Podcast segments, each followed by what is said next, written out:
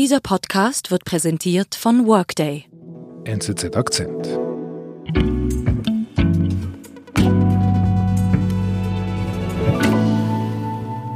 Ein frohes neues Jahr. Hoffentlich seid ihr alle gut ins 2021 gestartet. Bis zum 7. Januar wiederholen wir NZZ-Akzent-Folgen, die uns 2020 persönlich in Erinnerung geblieben sind. Ich bin David Vogel, Moderator bei NZZ Akzent und für heute habe ich eine Folge ausgesucht über Svetlana Tichanowskaja. Eine Folge, die wir Mitte August 2020 veröffentlicht haben. Tichanowskaja ist im letzten Sommer ganz plötzlich aufgetaucht auf dem politischen Parkett von Belarus und hat als Präsidentschaftskandidatin den langjährigen Diktator Lukaschenko herausgefordert. Für diese Folge haben wir Stimmen von ihr eingebaut und dieser bemerkenswerte Wandel von der Hausfrau zur Politikerin und dann wiederum zur gejagten Bürgerrechtlerin, diese Aufnahmen gingen mir unter die Haut.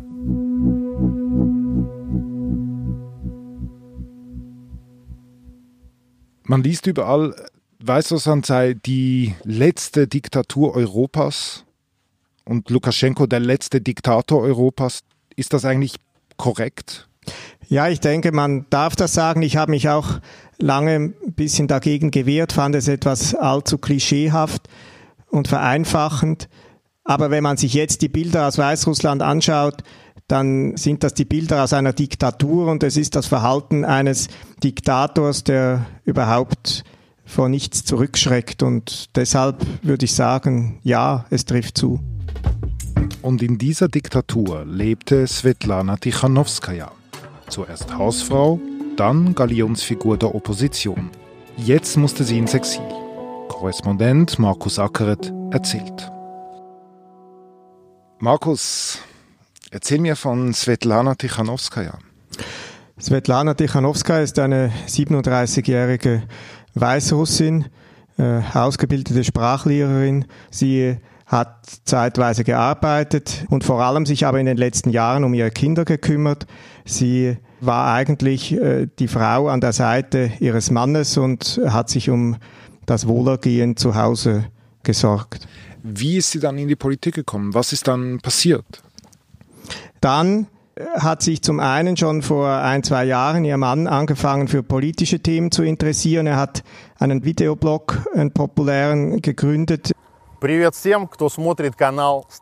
äh, fuhr damit äh, durch ganz Weißrussland, hat sich in Dörfern und äh, Kleinstädten die Stimmung der Leute angehört und, und darauf, daraus sehr populäre YouTube-Beiträge gemacht. Вот. Колхознику можно было оставить эту und äh, daraus entstand eigentlich auch eine politische Mobilisierung dann, auch von ihm selbst. Er dachte dann in diesem Frühjahr daran, ähm, für die Präsidentschaftswahl zu kandidieren. Und dann wurde er festgenommen. Äh, er kam dann ins Gefängnis und äh, war damit eigentlich aus dem Verkehr gezogen. Und was machte Svetlana Tichanowskaja? Sie hat sich dazu entschlossen, die Sache ihres Mannes fortzusetzen. Sie hat selber sich äh, als Kandidatin äh, registrieren lassen. Sie hat äh, Unterschriften sammeln lassen für sich. Und die Leute, die vorher Sergei Tichanowski unterstützen wollten, haben sich dann einfach in lange Schlangen eingereiht und Unterschriften abgegeben für Svetlana Tichanowskaja. Was macht sie dann? Wie geht sie vor? Sie verbündet sich dann mit äh, zwei Frauen, die Kandidaten vertreten, die nicht zugelassen wurden und reist mit ihrer Wahlkampagne quer durch Weißrussland. Und zum großen Erstaunen aller Beobachter eigentlich äh, ist dann plötzlich sehr viel los. Svetlana Tikhanovskaya. Äh, in Kleinstädten äh, versammeln sich äh, Hunderte, manchmal Tausende von Leuten, wenn sie auftritt.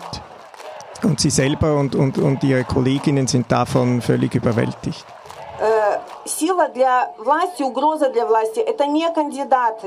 Sie ist ja eben überhaupt keine Politikerin, sie war eine äh, völlig äh, nicht öffentliche Person. Jetzt steht sie plötzlich vor einer großen Menge von Leuten und sie sagt auch, ich bin überwältigt, ich bin selber so nervös und, und die Leute jubeln ihr zu. Aber wird von Auftritt zu Auftritt auch souveräner.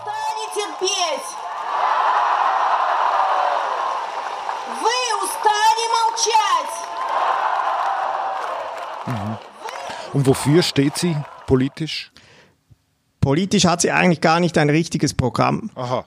Ihr Programm ist erstens die Freilassung ihres Mannes zu erreichen und aller weiterer politischer Gefangener, die in den vergangenen Monaten während dieser Wahlkampagne äh, gemacht wurden. Und sie will eigentlich auch selber gar nicht Präsidentin werden oder bleiben.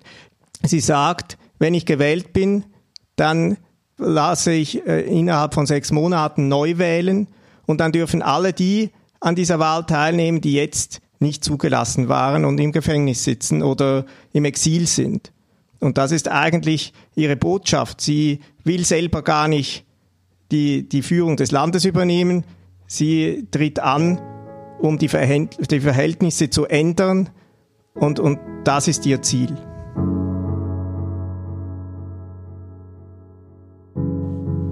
Dann lass uns jetzt über diesen Wahltag vom letzten Wochenende sprechen. Über 80 Prozent haben Ja gesagt für eine weitere Amtszeit von Alexander Lukaschenko. Ist das glaubwürdig? Nein, das ist überhaupt nicht glaubwürdig. Das Ergebnis, das glaubt eigentlich praktisch niemand. Äh, jetzt im Nachhinein, es gab dann äh, zum Teil geleakte Wahlauswertungen aus den Wahlkommissionen, äh, wo reihenweise ihr Name an erster Stelle steht.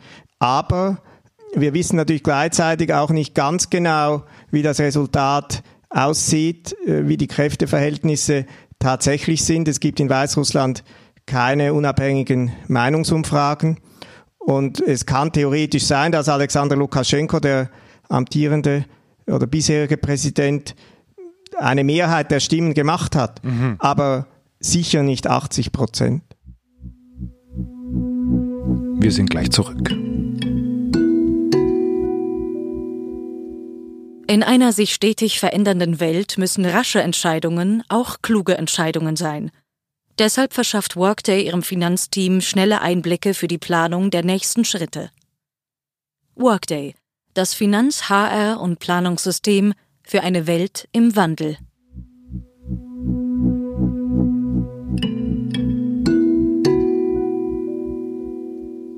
Was hat es ausgelöst im Land, dieses offizielle Resultat?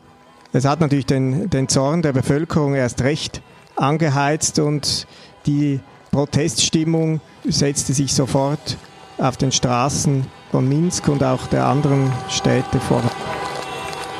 Es gibt auch keine richtigen Anführer dieser Proteste. Die Leute gehen einfach aus eigenem Antrieb mehrheitlich auf die Straße. Sie gehen friedlich raus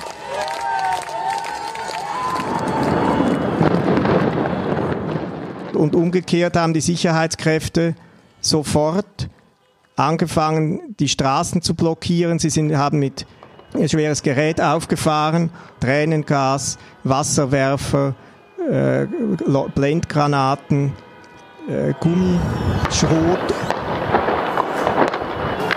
Und gibt es auch erste Berichte aus den letzten zwei Tagen, dass sogar scharfe Munition jetzt eingesetzt wird.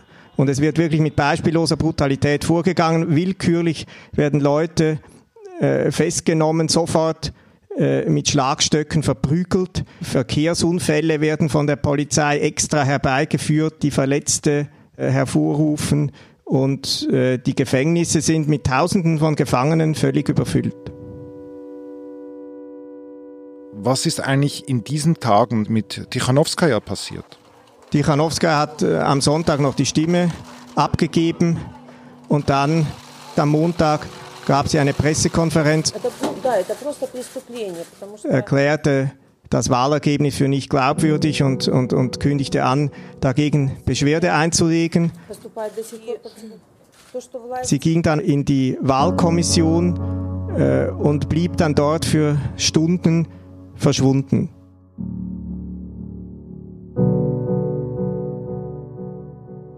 Sie war äh, sieben Stunden mehr oder weniger nicht erreichbar und man weiß nicht ganz genau, was in diesen Stunden passiert ist.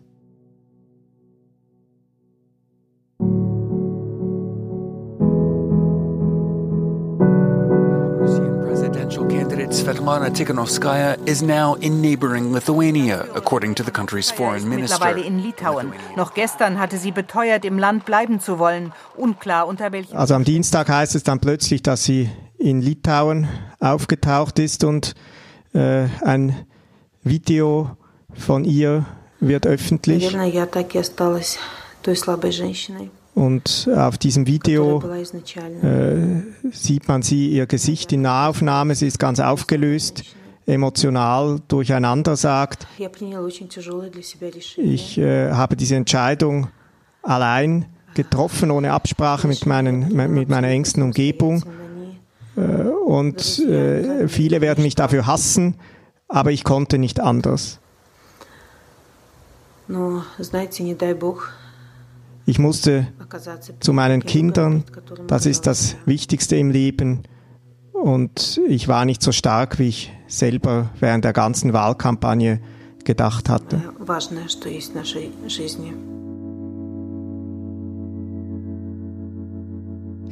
Kurz darauf wird ein weiteres Video bekannt, ähm, das aber nicht von ihr selbst veröffentlicht wird, sondern von einem regimetreuen Telegram-Kanal und auch sofort von staatlichen Medien aufgegriffen wird. Das ist ein sehr, sehr noch seltsameres Video. Ähm, da sitzt sie äh, auf einem Sofa, äh, blickt nicht in die Kamera und liest einen vermutlich vorbereiteten Text ab, in dem sie äh, die Bevölkerung dazu aufruft, nicht auf die Straße zu gehen, keine weiteren Proteste durchzuführen, sich äh, der Polizei nicht zu widersetzen und die Gesetze einzuhalten.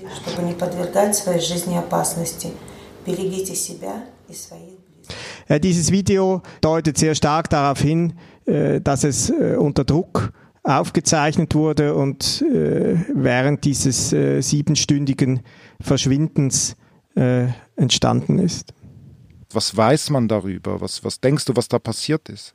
Man weiß eigentlich nichts Genaues darüber. Man kann nur spekulieren, was da passiert ist. Man weiß, äh, die erste Zeit dieser sieben Stunden war auch die Leiterin der Wahlkommission mit dabei.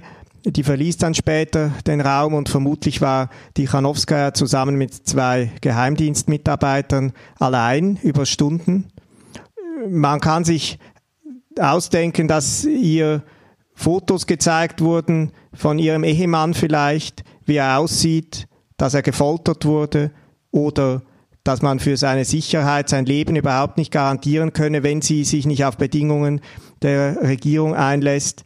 Äh, vermutlich hat man ihr mit den Kindern gedroht. Die Kinder sind seit Juni im Ausland, in einem EU-Land und vermutlich äh, wissen auch die weißrussischen Geheimdienste genau, wo die sich befinden man kann sich nur ausdenken, dass da irgendwelche ganz üblen Druckversuche auf sie ausgeübt wurden und äh, sie letztlich keine andere Möglichkeit sah, als sich dem zu beugen, um, um, um nicht das ganz Schlimmes äh, zu verursachen. Und man weiß auch aus äh, früheren Zeiten, dass Lukaschenko äh, nicht äh, davor zurückschreckt, mit gröbster Gewalt gegen Oppositionelle vorzugehen, äh, Todesschwadronen. Ähm, es gab ungeklärte äh, Morde und äh, Politiker verschwanden einfach so. Ähm, sie weiß also sehr genau auch, was da alles äh, möglich ist.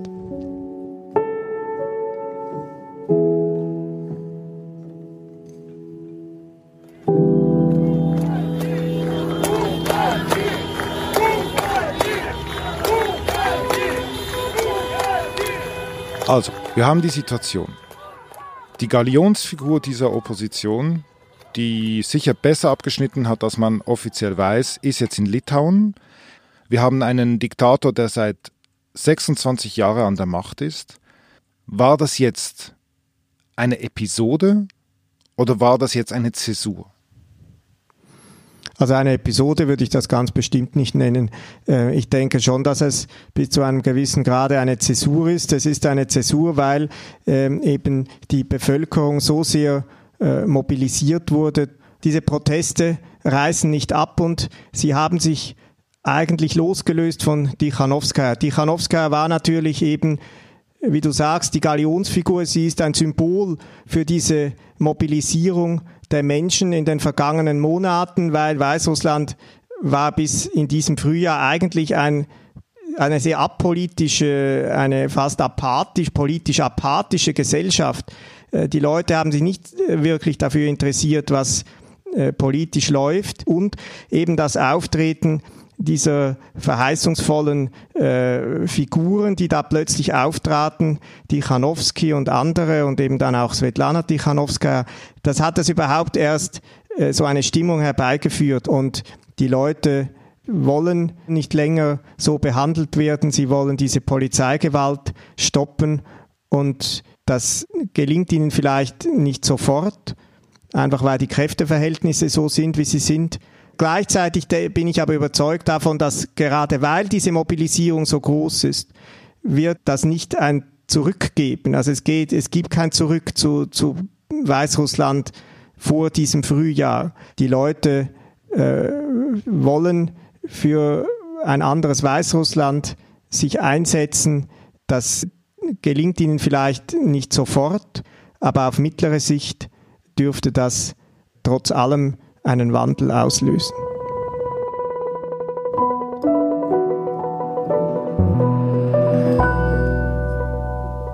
Das war Markus Ackeret, der Russland-Korrespondent der NZZ. Svetlana Tichanowskaja hat unterdessen ihren festen Wohnsitz nach Litauen verlegt und versucht von dort aus, Staats- und Regierungschefs auf die belarussische Demokratiebewegung aufmerksam zu machen.